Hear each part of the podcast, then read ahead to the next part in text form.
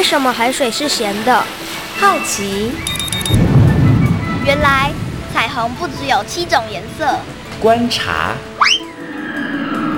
我对于气候变迁的议题很感兴趣，想要多多了解。探索。我想发明一种可以让我自动上课的机器人。创意。小发现，小发现，小发现，小发现，小发现，小发现，大科学。小猪姐姐制作主持。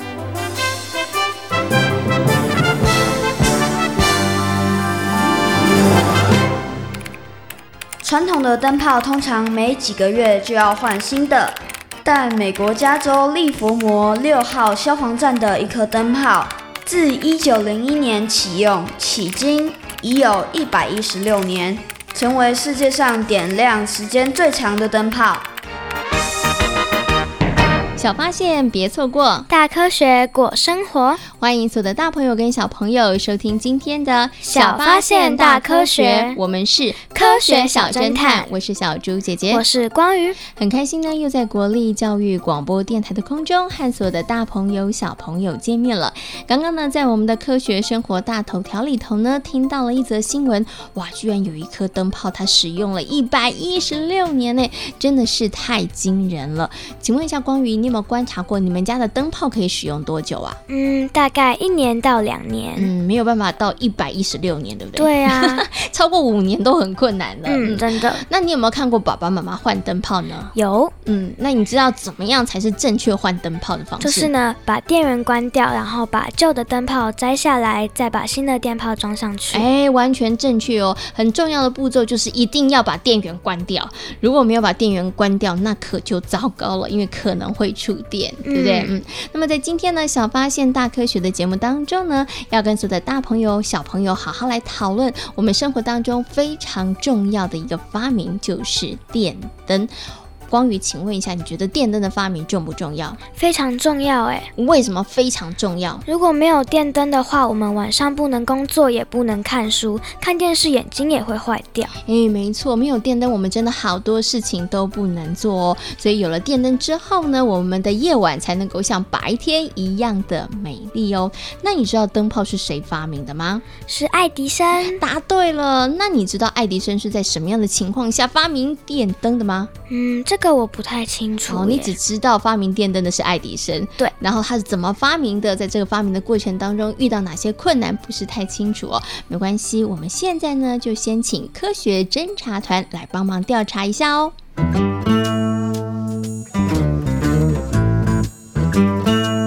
有问题我调查，追答案一级棒。科学侦查团。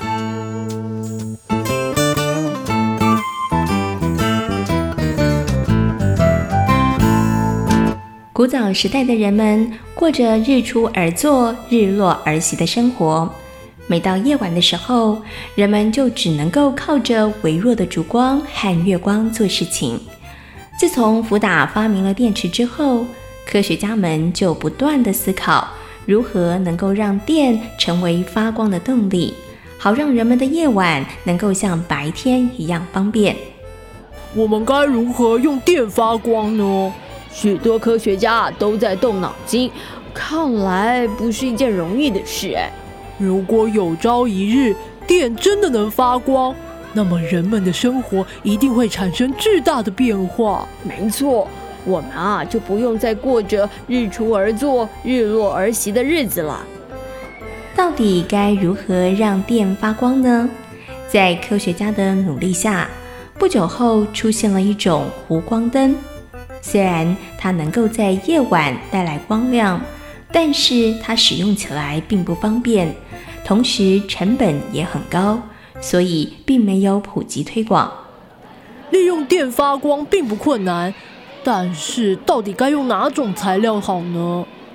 电流通过钨丝的时候，把钨丝烧到了白热化的程度，这个时候啊就会发出亮光来。但是该用什么材质才能够不被烧坏呢？嗯，这真是个伤脑筋的问题，我们得再多找找。如何找到适合的灯丝材料，成为制作电灯时候的关键问题。有人首先想到了用白金来做灯丝，但是经过实验，发现这根本行不通，因为电流太大的时候，白金会马上融化；如果电流太小的话，那么电灯根本不会发光。后来又有人用细碳丝做灯丝。结果电流一接通，刚放出光亮，细碳丝马上就被烧掉了。爱迪生也努力地寻找解决的办法。我想这一次应该可以了吧？爱迪生，你已经试过了好几次，万一这次也失败的话，那就重新再来啊！一次次的失败，反而让我离成功越来越近。我真不知道该佩服你的决心，还是要笑你太傻了。虽然爱迪生失败的次数很多，但是他还是没有放弃。透过大量的实验，爱迪生想到了利用碳化的棉丝来制作灯丝。我想利用碳化的棉丝，应该能够成功吧？真的吗？真的可以吗？试试看就知道了。一八七九年，爱迪生第七千八百九十五次的实验开始了。爱迪生将碳丝装入灯泡，抽光灯泡里头的空气，然后接口密封好。紧接着就是通入电流了。爱迪生认真地注视着灯泡，灯泡里的白炽灯被点亮了，而且还持续了好久的一段时间。总共有四十五个小时，太好了，太好了，我们终于成功了！爱迪生，恭喜你，你终于成功了，你的辛苦没有白费，现在你可以好好休息了。不，我要更加努力，让家家户户的夜晚都亮起来。为了普及电灯照明，爱迪生再接再厉，后来他发明了火力发电机。创立了供电照明系统，把电力和光明同时带入了家庭。爱迪生的同事库利奇成功地将钨丝制作成灯丝，大大提高了电灯的寿命和发光的强度。因为爱迪生的努力，现在人们才有精彩的夜晚生活呢。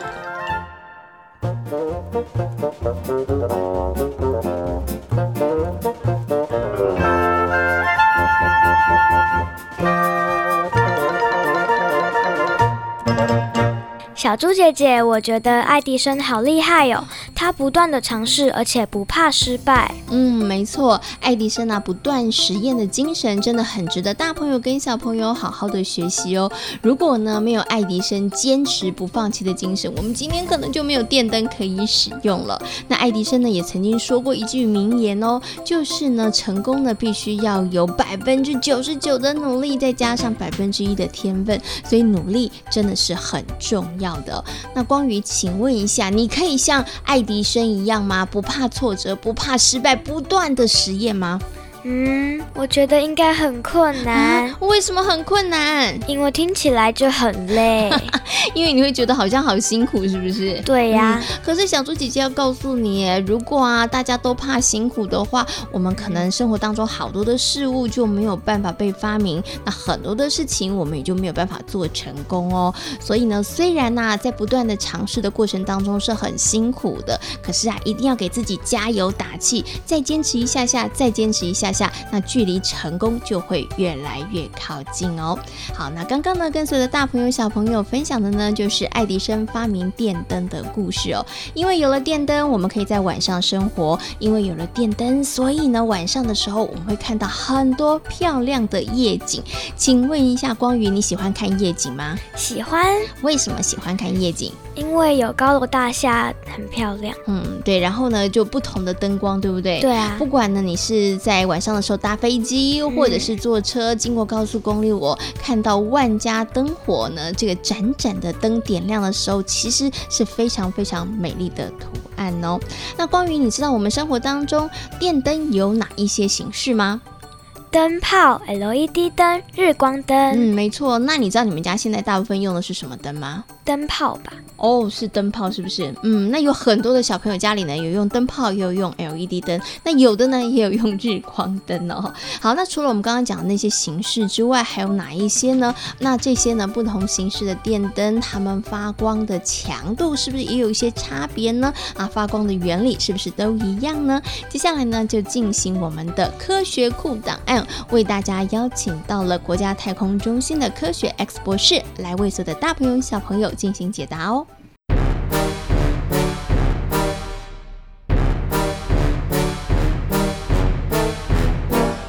科学酷档案。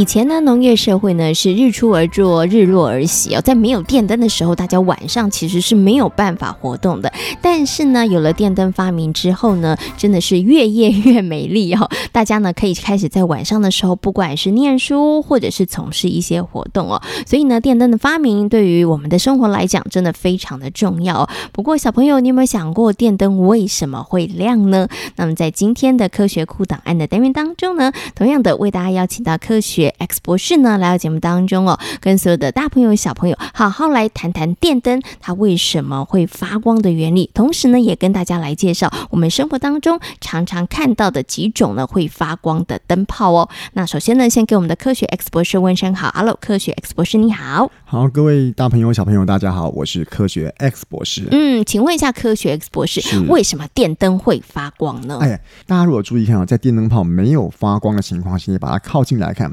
电灯泡里面有一条很细很细的线，那条线其实是钨丝。嗯，那我们今天电灯泡底下的会有这个外面可以好像锁那个纹路的那个金属的一个环状的周围，还有底下有一个金属的接点。嗯，这两个接点其实就接到这个钨丝的两端啦。所以当我们把电灯泡锁到我们的电灯泡的灯座上面的时候呢，这边就会通电。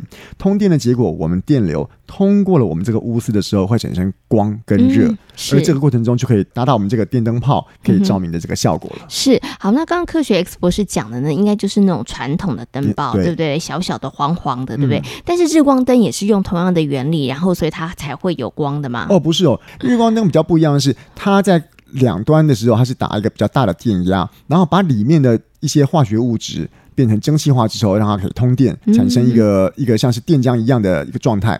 这样的过程中，那些里面的带电粒子。打到我们日光灯这个灯管内侧的荧光剂，然后再产生发光的，所以这两个的发光原理其实不太一样。对对，对。不过刚刚的科学 X 博士说，日光灯它其实比这个传统的灯泡省电一点，但是现在呢，大家知道更省电的叫做 LED 灯。没有错，没有错。可是呢，LED 灯它会发光的原理是不是又跟灯泡还有日光灯又不一样？哦，这个又是另外一种完全不同的发光形式。嗯、当然，我们要在这个节目里面跟大家解释这个 LED 跟电灯泡还有传统日光灯的发光也可能不太容易了。LED 基本上它是一个叫做二极体的东西，那这个老实讲，它可能要在高中以上的物理才会学到。不过它我们强调说 LED 可以省电的最主要的一个功能就是，大家去感觉一下哦，你的电灯泡在使用的时候，还有我们的传统的日光灯在使用的时候，你去摸它，你感觉是热热的，对对对对，所以。我们无形中在提供它电能的时候呢，它除了发光之外，它还发热。嗯。也就是说，它在整个发光的过程中，有很大一部分的能量是提供给发热了。但是我们 LED 的主要的就是，它把所有的能量，大部分的能量都拿来发光。是。对，所以。没有太多的能量耗散在发热上面的话，自然而然就会比传统电灯泡来的省电很多。哦，所以就是为什么 LED 灯会比较省电的原理了啦，对，对不对？哈，可是呢，也有人讲说，呃，使用 LED 灯的话比较不会近视。请问一下科学博士，这是真的吗？嗯，这个这样说了，比较不会近视。我们刚刚说的电灯泡跟日光灯，如果说你今天说。现在我们大家都很讲究，有些台灯它强调说，我们今天光源不会闪烁，或者是光的颜色呃偏黄或偏白，这些东西可能会在医学上对我们今天眼睛的使用造成疲劳的感觉，真的会有一些差异。可是呢，最主要会造成近视的原因，其实还是来自于我们长时间使用眼睛，或者是在近距离长时间的阅读。那如果你今天想说，哎呀，LED 灯好像比较不会闪烁，比较远，那你就花了很多时间在做长时间阅读的话，那你还是有可能对眼睛造成若干程度的伤害。所以不要以为说我们使用更稳的光源。更柔和的光线，然后一律使用 LED 灯就不会近视，这是一个真的很错误的观念哦。哦，所以呢，其实当然我们一定要选择那个光源比较稳定的，它不会闪烁的，比较不会伤害眼睛。另外呢，光线比较柔和的，对眼睛来讲也是比较好的。但是千万不要以为在这样的环境下，你就可以任意的挥霍，嗯、没有错，没有好好的保护你的眼睛。如果呢，你还是呢没有节制的看书或是看电视，然后过度的使用眼睛的话，你的眼睛还是一样可能会近视的，对不对？好，好，那其实啊，有了灯之后呢，有了光之后呢，我们的夜晚真的就可以做好多好多的事情哦。但是呢，其实啊，提到这个光线呐、啊。又会让小猪姐姐想到一个，就是光害的问题。请问一下，科学 X 博士，什么是光害呀？明明呢，有了电灯的光之后，对于我们的生活就有很大的帮助，可是为什么会造成一些伤害呢？诶，这个小猪姐姐问这个问题就问得好哦。我们今天想要用“光害”这两个字，到底什么是光害？其实就是说我们在使用一些夜间的光源，不论你是用电灯泡、日光灯或是 LED 灯，只要今天的这个光线产生影响到我们的。正常的自然运作，嗯，或者是生活习惯，甚至于是影响到一些安全的时候，它都可以称之为光害。嗯，我比方来讲说，如果你今天是要在一个地方看星星，嗯，那当然是周围是越暗越好，对不对？是。那周围如果有太多太多的装饰型的一些发电的用品的话，嗯，那自然对我们今天观测天文来讲，它就是一个光害。所以不一定是 LED 没有光害，只要是任何一个不该产生的光源在。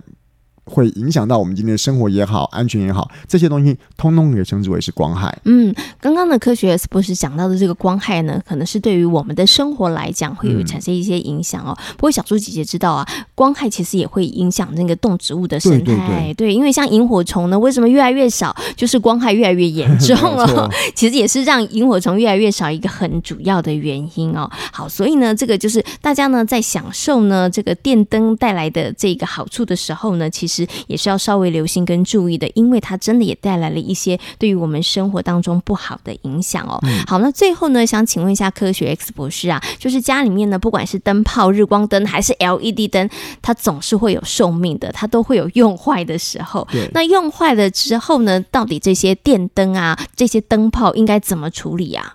当然，这个要从两个层面来讲哦。第一个就是环保，另外一个是回收。嗯。最近有一个说法哦，说我们其实很多想要回收再利用的资源，其实它回收再利用的资源的价值并不高。就像我们今天想到回收的呃便当盒啦，或者纸，嗯哼，那这是另外一个议题。当然，我们今天如果说到说把这个电灯泡。呃，回收之后是不是有机会在？我想可能性可能真的不大。嗯、我们今天把它做一个垃圾分类的目的是，我们希望这个电灯泡或者是这这个日光灯，它里面在以日光灯来讲，它的内部有一些化学物质在。那如果你是任意把它打破，当然打破过程中它可能会产生很多玻璃碎片去割到人，包括很多我们今天收垃圾的一些工人们都有可能会受伤。另外就是它里面所产生的一些化学物质，也有可能散布到我们的环境之中，对环境造成污染。所以，我们今天如果说先姑且不论这些东西可不可以被回收再利用，我们把它好好的分类。不要跟一般的垃圾做相同步骤的处理，不要混在一块，对，不要混在一块，嗯，这就是对环境一个非常非常大的帮助了。嗯嗯，OK，所以其实就是灯泡啊，嗯，或者是日光灯，它如果坏了不能使用的话，小朋友要丢弃的时候，不要跟一般的垃圾混在一起，嗯，你可能要特别的把它分开来，然后再交给这个呃垃圾的处理人员，对，那他们会再进行这个处理哈，嗯，这个也是要特别提醒大家要留心跟注意的。好，今天呢，跟所有的大朋友小朋友呢，好好的介绍了我们生活当。当中呢，大家每一天都会使用，嗯、没有它呢，你可能会觉得哇，怎么办？黑漆漆的。那我们今天呢，跟大家介绍的就是电灯。那也非常谢谢呢，科学 X 博士在空中跟大家所做的分享喽。谢谢科学 X 博士，谢谢小猪姐姐。关于，请问废弃的灯泡或是日光灯可不可以随意的丢弃呢？不行。嗯，没错。刚刚的科学 X 博士有再三的提醒叮咛大家了，这些废弃的灯泡或是日光灯千万不要随便乱丢哦，因为呢可能会对于我们造成一些伤害之外，对于环境自然也不是很好哦。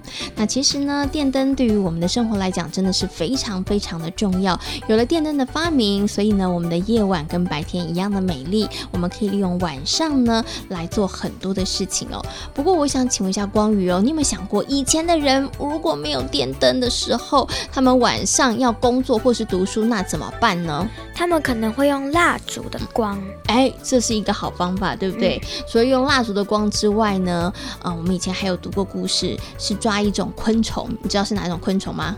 萤火虫，没错，利用萤火虫身上的光，然后来发光。还有呢，也曾经有这个书生呢，是利用雪地里面的光反射的光，然后来读书哦。所以呢，以前的人想要利用晚上的时间工作或是读书，哇，要想好多的方法，而且这些方法并不是非常的方便，对不对？对。你会想要抓萤火虫，然后抓很多萤火虫，用萤火虫的光来读书吗？不会，因为现在已经有电灯了。对，所以以前的人好辛苦，对不对？对啊。好，所以呢，电灯的发明对我们来讲真的非常的便利哦，也让大家呢可以在晚上的时候读书跟工作。但是光宇，你知道吗？电灯它其实也带来一个非常严重的后遗症哎，这个后遗症是什么呢？近视眼。嗯，没错，大家的视力都变差了哈。那其实近视眼是一个，那也有可能呢，其他的呃大朋友跟小朋友呢，因为晚上呢呃过度的使用这个眼睛，可能也会对眼睛造成一些伤害哦。请问一下光宇，你有没有近视眼啊？有一点耶。哦，所以你是晚上看书看太久了，还是看电视看太久了？看手机看太久啊，这样子很不应该哦。应该呢要减少这个时间呢，要好好保护你的眼睛哦。嗯，提到了保护眼睛，请问一下光宇，你有什么保护眼睛的好方法呢？不要使用太久，而且要保持适当的距离。嗯，没错。然后呢，其实啊，在使用电灯的时候，光源一定要充足哦。那除了我们刚刚讲的这些之外呢，要如何和妥善的利用电灯，还有来保护自己的眼睛呢？接下来呢，我们就来听听看今天的科学生活，Follow me，来告诉所有的大朋友跟小朋友哦。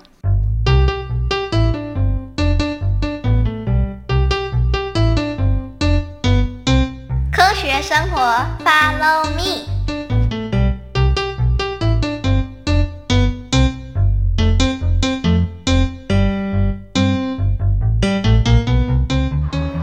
有用吗？当然喽，我家的电灯全都换了耶。我爸爸也说家里的灯泡要全都换成 LED 灯，他说这样比较省电。张政委，你们家是如何省电？我们家除了用节能家电之外，也全都换成了省电灯泡。看来我今天回家后，就要请爸妈把家里的灯泡全换成省电灯泡。许芳玲，看来这次的社区省电家庭比赛，你们家很有希望哦。其实不只是为了参加比赛，也是为了节能减碳，爱护地球。许芳玲，我突然有个好点子。能比省电灯泡更省电的方法哦！王超明想的点子一定很奇怪，才不会呢！比省电灯泡更省电的方法是什么？就是不开灯。这个方法不好吧？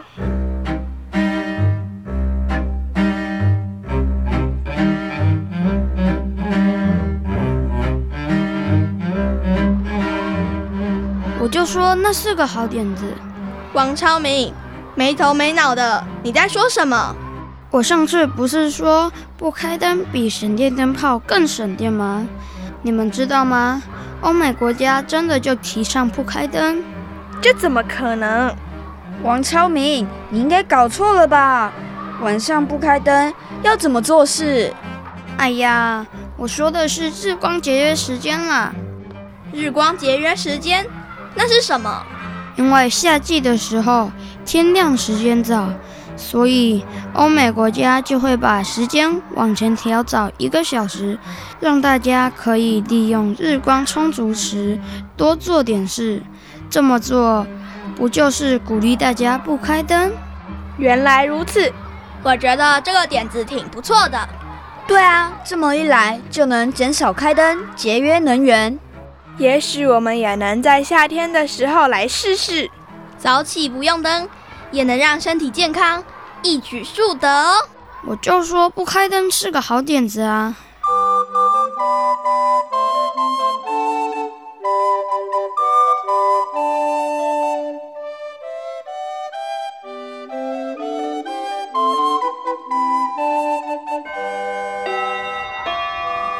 许芳玲，你有没有发现王超明怪怪的？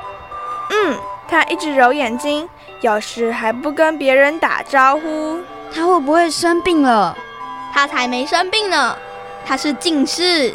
什么？近视？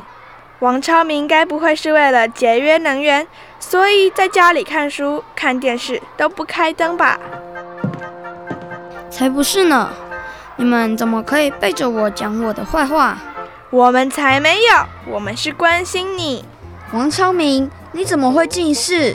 该不会是不开灯惹的祸吧？不是，医生说应该是眼睛使用过度，没有适当休息，所以我才会得到近视眼。你该不会是晚上开灯玩游戏吧？许芳玲，你怎么知道？哦，王超明，你不是叫许芳玲要关灯节约能源吗？怎么自己还开灯？既浪费电又伤眼睛，我哪知道会那么严重？有了电灯，我们可以有更多时间工作和念书，但一不小心对眼睛就会造成危害。这就是丁老师说的“工欲善其事，必先利其器”。如果不好好利用，那可是会引来反效果。王超明，我看你就跟许芳玲一样，早睡早起。既能节能减碳做环保，同时身体也会更健康哦。陈妹妹的提议很不错哎，看来科学家的发明除了能为生活带来便利，也会带来一些麻烦呢。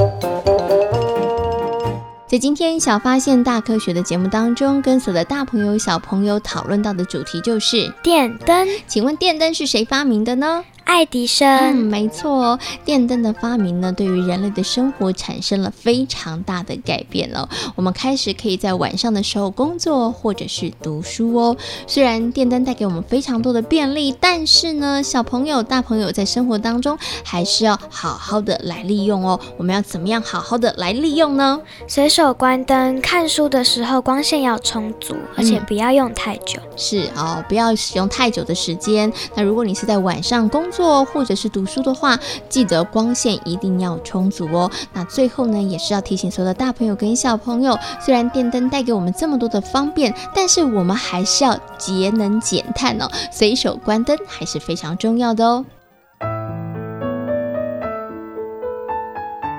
小发现，别错过大科学过生活。我是小猪姐姐，我是关于。感谢所有大朋友跟小朋友今天的收听，欢迎所有的大朋友跟小朋友可以上小猪姐姐游乐园的粉丝页，跟我们一起来认识好玩的科学哦。我们下回同一时间空中再会喽，拜拜。拜拜。春天有绿的心情